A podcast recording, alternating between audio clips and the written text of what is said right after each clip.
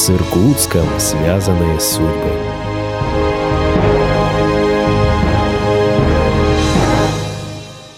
Приветствую вас.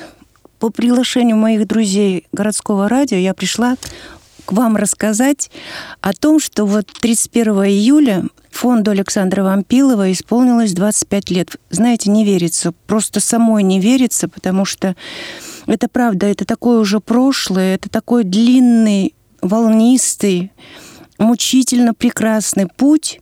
Но главное, что все равно этот путь пройден. Теперь когда я являюсь директором центра Александра Вампилова, то есть который родился Государственное автономное учреждение культуры на базе деятельности общественной организации фонда Вампилова, то мне нужно теперь все закреплять, расширять, укрупнять и так далее. То есть этот путь продолжается, но он такой прекрасный, потому что он, я думаю, что божественный, потому что мы и с учредителями фонда Вампилова, и с сотрудниками центра Александра Вампилова мы сохраняем память о замечательном человеке Александре Валентиновиче Вампилове. Это немаловажно, потому что сегодня в трудное время, оно очень трудное, не только как пандемия, но я считаю, что время трудное, потому что люди устали, изверились, напряжены,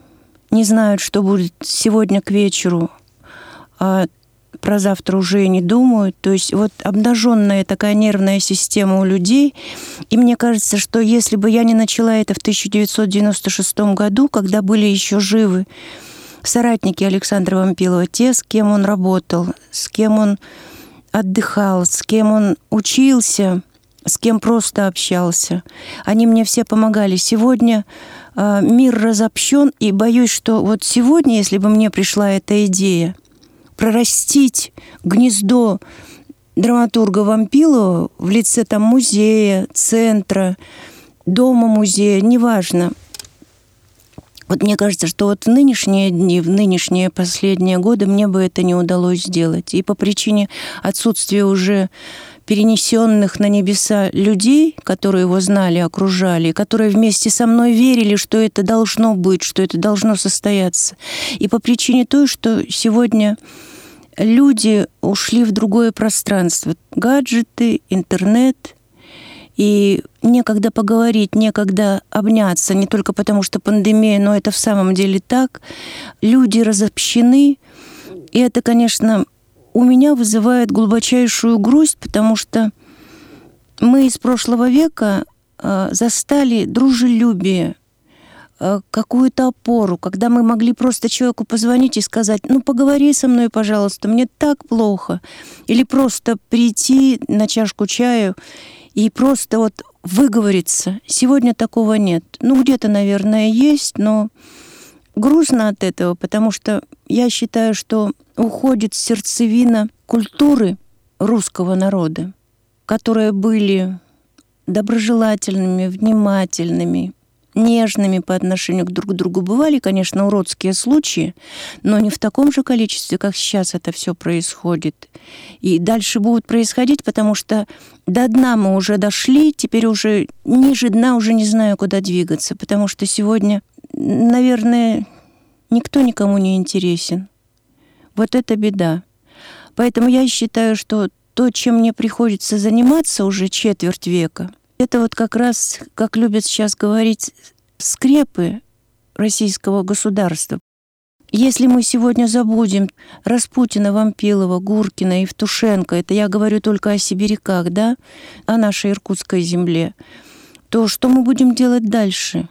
Куда мы придем, с чем мы придем, и за что перед Боженькой будем держать ответ. Вот пока есть силы, надо это делать. Надо быть терпимыми, конечно. Надо умудриться не озлобиться, надо умудриться не уйти в безверие. И, конечно, те люди, которые были со мной, в первую очередь, это Виталий Константинович Венгер, который поддержал мою идею, заслонил меня, потому что, ну, пришла женщина э, с идеей создания такого центра, музея, связанного с именем Вампилова. Но нужны тут были такие вот мощные крылья в лице Виталия Константиновича Венгера, который народный артист Российской Федерации, лауреат Государственной премии России, почетный гражданин города Иркутска, Иркутской области, почетный гражданин, лауреат премии «Золотая маска» за честь и достоинство. И, конечно, вот те учредители, которые были рядом со мной, они мне очень многое дали. Очень поддержал эту идею Владимир Михайлович Лапенков, тогдашний руководитель областной культуры. И он очень много как-то поддерживал меня. И я помню, вот мы зарегистрировали фонд 31 июля 1996 года, и осенью этого 96 года Михаил Александрович Ульянов сдавал бразды правления председателя Союза театральных деятелей Александру Александровичу Калягину. И Лапенков мне говорит, ты должна поехать на этот съезд. Я говорю, как я поеду? Что я буду делать? На что я поеду? Ты должна переговорить со всеми людьми, приехавшими из разных областей и краев России, о том, что в городе создан вот такой фонд Александра Вампилова. Пусть они тебе присылают программки, афиши, фотографии, спектакли. Может, кто-то тебе передаст рецензии, может, кто-то макет, какой-то костюм из спектакля по пьесе Вампилы. И я поехала. Я поехала, и я, в общем, много чего для этого сделала, чтобы о нас узнали. И потом, в самом деле, пошли письма с фотографиями, с программками, сложенными в четверо афишами и так далее. Начался такой сбор информации, сбор экспонатов, сбор знаний о Вампилове, воспоминания о Вампилове. И это было, знаете, это было сильно прекрасно. И вот с 96 -го года до последних денечков декабря 2004 года, когда городская дума Иркутска приняла решение о выделении для будущего музея Александра Вампилова здания по улице Богдана Хмельницкого 3Б, вот это, наверное, было счастье. Но потом было счастье еще того, что нужно было все это отремонтировать. Зданию был год, в нем не было канализации, водоснабжения не было теплоснабжения, не было электричества, то есть это был какой-то ужас-кошмар. И вот то, что мы сегодня имеем, ну, наверное, это опять же заслуга очень многих людей. Я ведь не одна. Рядом со мной было колоссально сильное окружение. Посмотрите, фонд Вампилова издал 36 книг. Вот кто этим может похвастаться? Это сам Вампилов, это о Вампилове, это о людях искусства и так далее, иркутских. И вот со мной была блестящая команда в лице Лины Викторовны Йофы, заслуженного работника культуры Российской Федерации, которая не один десяток лет работала главным редактором Восточно-Сибирского книжного издательства.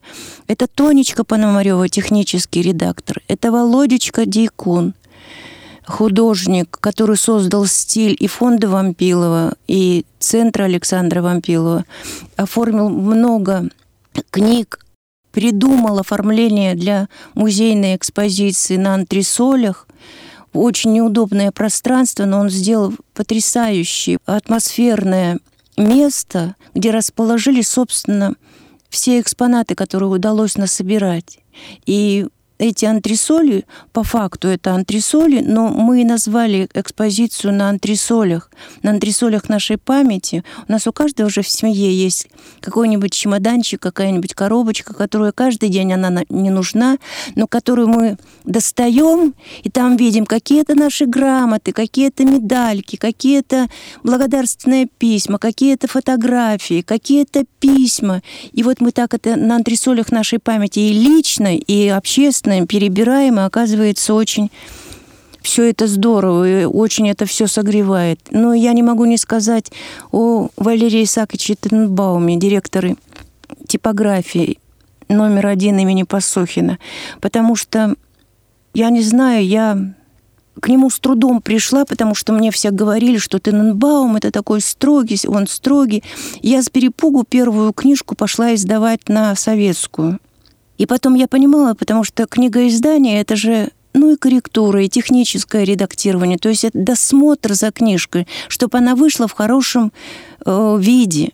И я понимала, что Лене Викторовне и Антонине Васильевне, Йофы и Пономаревы на советскую тяжело ездить, потому что Лина Викторовна тогда служила за флитом уже в ТЮЗе имени Вампилова, и во время рабочего дня ей нужно было на корректуру оторваться в типографию, и тогда я пришла к Тененбауму. Я помню, я пришла, я встала в дверях, и ему говорю, а сидит передо мной красивый мужчина, одетый с иголочки, как я потом поняла, что он модник – я ему говорю, Валерий Исаакович, я такая-то, такая-то. Галина Сулуянова, исполнительный директор фонда Вампилова, дрожащим голосом я ему сказала, у меня нет или почти нет денег, но я хочу выпускать книги. Мне про вас говорили, что вы очень строгий. Он так начал хохотать.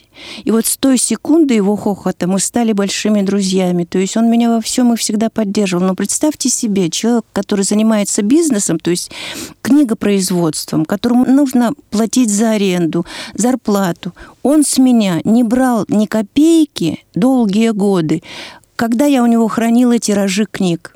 Ну, это не подвиг разве? Это не поддержка разве? Это, конечно, и подвиг, и поддержка. Как он расстраивался, если я находила какую-то незначительную зачуханскую какую-то деталь, которая мне казалось, что портит книгу, которую мы издаем.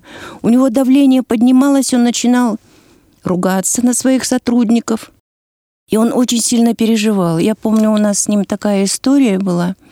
Геннадий Николаевич Машкин через меня выпускал свою книгу в оформлении Льва Гимова. И у него был рядовой какой-то день рождения у Машкина, а в книгопроизводстве там же ну, длительный процесс выпуска книг, такой печатный.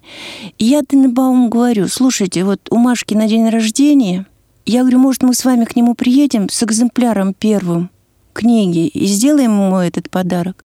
И Валерий Исаакович уже сделал это. Вот таких вещей можно вспоминать сколько угодно.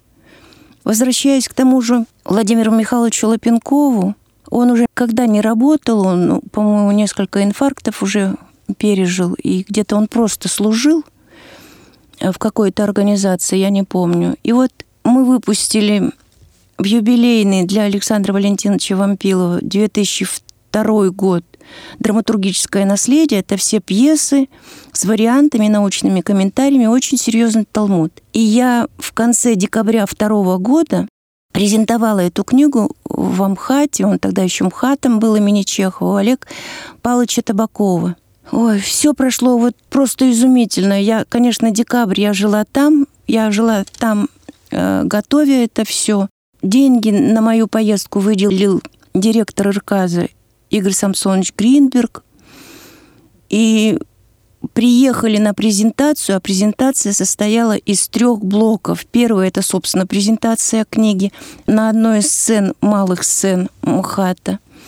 Э, вел э, Смелянский. Потом, значит, мы перешли в другую более крупную, но все же малую сцену и смотрели премьерный показ «Утиной охоты», когда Хабенский и Пореченков, которые играли Зилова и официанта Диму, еще не были в составе труппы МХАТа, а приезжали на два вечера играть в спектакль из Питера и потом опять уезжали. Я помню Любовь Ивановна Васильева, которая тоже со мной была, с Ириной Вадимовной Бухаловой и Натальей Николаевной Ключевской, то есть были журналисты. Вот.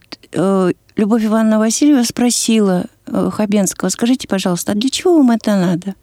Два вечера вы измучились, получили не очень большие деньги э, в сравнении со съемками в сериале.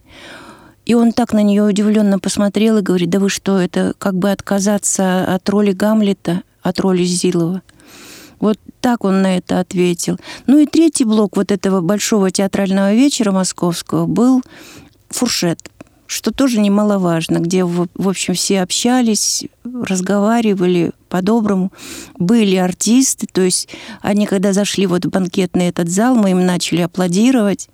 Каждый из них, естественно, драматургическое наследие получил, и это, это все было очень мило и забавно. И вот после того, как я вернулась абсолютно счастливая, что я все сделала, пришел ко мне Лапенков – он был вот в этом своем учреждении, где он служил тогда в отпуске, но он специально, это было, по-моему, тоже вот 29 или 30 декабря второго года. И он пришел и говорит, какая ты молодец. Я говорю, ну а что? Ты понимаешь, что ты сделала? Ты совершила подвиг. Я говорю, какой подвиг-то? Он говорит, ты понимаешь, ты провела, в принципе, э, дни Иркутской области в Москве, потому что к тебе приехали из Кутулика, из Питера, из Шелихова, из Иркутска, собственно, из Москвы. Ты знаешь, что в прошлое десятилетие вот такие вещи готовили несколько э, отделов обкома партии несколько месяцев, а ты это сделала одна. Я говорю, ну вот так как-то получилось. В общем, и он мне сказал, никогда со своего пути не сворачивай. Ты есть ты, и никогда не старайся быть ни на кого похожим. Вот просто сохраняй себя, и у тебя все получится. Э, к сожалению, его уже тоже несколько лет нет, как и, и Виталия Константиновича, и Борис Соломоновича Ротенфельда. Недавно ушел Арнольд Накенч Харитонов. Нет Лины Викторовны Йов, Антонины Васильевны Пономаревой, Владимира Васильевича Дьякуна – Валерия Исааковича Тенбаума, то есть и многих других. Ушла и Вера Сергеевна Филиппова, Любовь Иосифовна Сухаревская. Посмотрите, какие мощные имена, которые были рядом со мной которые понимали меня, которые поддерживали меня, которые э, вытирали мне слезы, когда был, были секунды, минуты, э, недели, отчаяния. То есть все это было, я сквозь все это прошла. Я думала, что я только это сделаю, и уже буду более спокойна, потому что когда ты круглосуточно в течение многих лет, а теперь уже десятилетий, подключен даже не к 220 вольт к розетке, а 2000, иногда тебя пробивает в прямом смысле. Как мы недавно узнали из средств массовой информации, что сквозь какого-то спортсмена прошла молния, и он остался жив. Я вот с этой молнией живу уже столько лет, и, счастью, пока жива, потому что я знаю, что следующий год, 22 год, это 10 лет центру Александра Вампилова, 50 лет со дня гибели Александра Вампилова, 30 лет со дня установки камня символа, 85 лет со дня рождения Александра Валентиновича. Мне есть для чего еще продолжать жить, для чего общаться. Но я вам должна сказать, что все труднее и труднее это делать. Не только в связи с возрастом. Я абсолютно не комплексую ни по поводу своего возраста, ни по поводу того, как мне тяжело. Я не изработалась, у меня масса идей, но мне очень хотелось бы вот, знаете, какой-то финансовой помощи от спонсоров, от еще кого-то, получать чуть больше, потому что то, что мы сейчас делаем, мы практически делаем за свою небольшую заработную плату. Но слава тебе, Господи, что и это есть. И когда в этом году Александринский театр был у нас в гостях, то мне позвонили мои учредители, Министерство культуры и архивов Иркутской области. Они сказали, Галина Анатольевна, вот приехал Александринский театр, и Валерий Фокин, главный режиссер, по-моему, он художественный руководитель, он очень хочет побывать у вас в центре. Я говорю, да боже мой, пускай приходит, потому что мы его как-то снимали, опять же, с Любой и Сырой э, в году 2007 для будущего фильма, и он давал нам, еще будучи в центре Мейерхольда в Москве, интервью, он ставил Вампилова, они были знакомы с Вампиловым. Я, конечно, и вот пришел Фокин – Естественно, мы его попросили оставить на стене признательности его автограф. И мы с ним договорились, что в следующем году в Питере вот какой-то маленький театральный вечер о Вампилове по поводу 85-летия Александра Валентиновича пройдет в Александринском театре. Это не значит, что на большой сцене. Это может быть у них много площадей. Вот, поэтому уже вот такая есть установка – мне кажется, что следующий год, он должен показать, какие мы. Потому что что сейчас происходит и с финансированием, это, конечно, большая беда. Я вообще желаю всем, чтобы им хватало денег хотя бы доехать на работу. Я уж не говорю про то, что нужно одеваться, содержать семью, нужно что-то в холодильник положить и на плиту поставить и сварить. То есть это, конечно, всем немыслимо. Но я думаю, что Я в самом деле так думаю, что у меня очень сильный ангел-хранитель. Он мне дает силу, он меня оберегает. Я хочу верить, что у меня все получится из того, что я запланировала. Спасибо, что слушали меня. Я желаю вам, как всегда, здоровья, здоровья, здоровья. И я, знаете, как-то думала о том, что мы же с вами несколько лет встречаемся, мои дорогие слушатели. Я думаю, боже мой, сколько раз вы мне звонили, сколько раз и живы ли вы сейчас, потому что очень многие звонили и говорили, вы, Галина Анатольевна, моя связь с внешним миром, я уже давно не выхожу из квартиры. И кто жив? Я надеюсь, что большинство моих слушателей живы. Я все-таки желаю вам здоровья, оптимизма, желания и возможность пережить зиму, наше бесконечное землетрясение и наше, конечно, потрясение экономического характера. Благодарю, что слушали меня, и будем счастливы. Обязательно будем счастливы.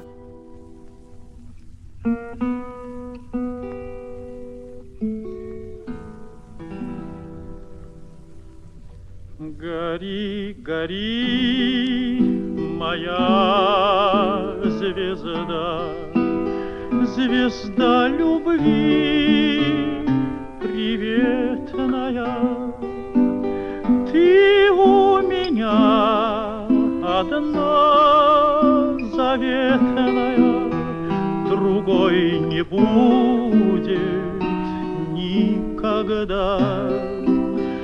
Ты у меня одна заветная, другой не будет никогда.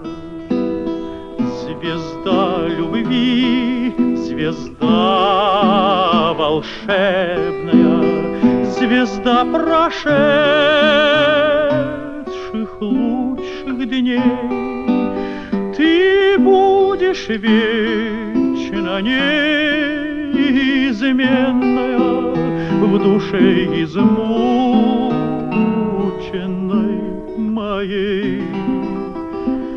Ты будешь вечно неизменная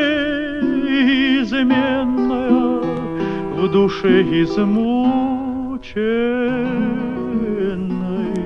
моей твоих лучей неясной силою вся жизнь моя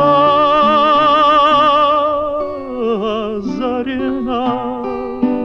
Умру ли я, ты над могилою гори, сияй, моя звезда умру ли я, ты над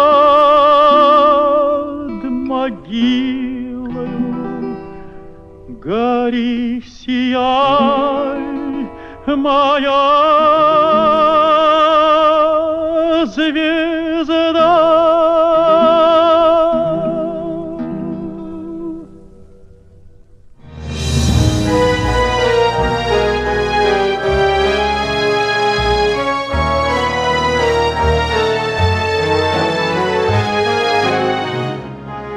Вы слушали передачу «С Иркутском связанные судьбы».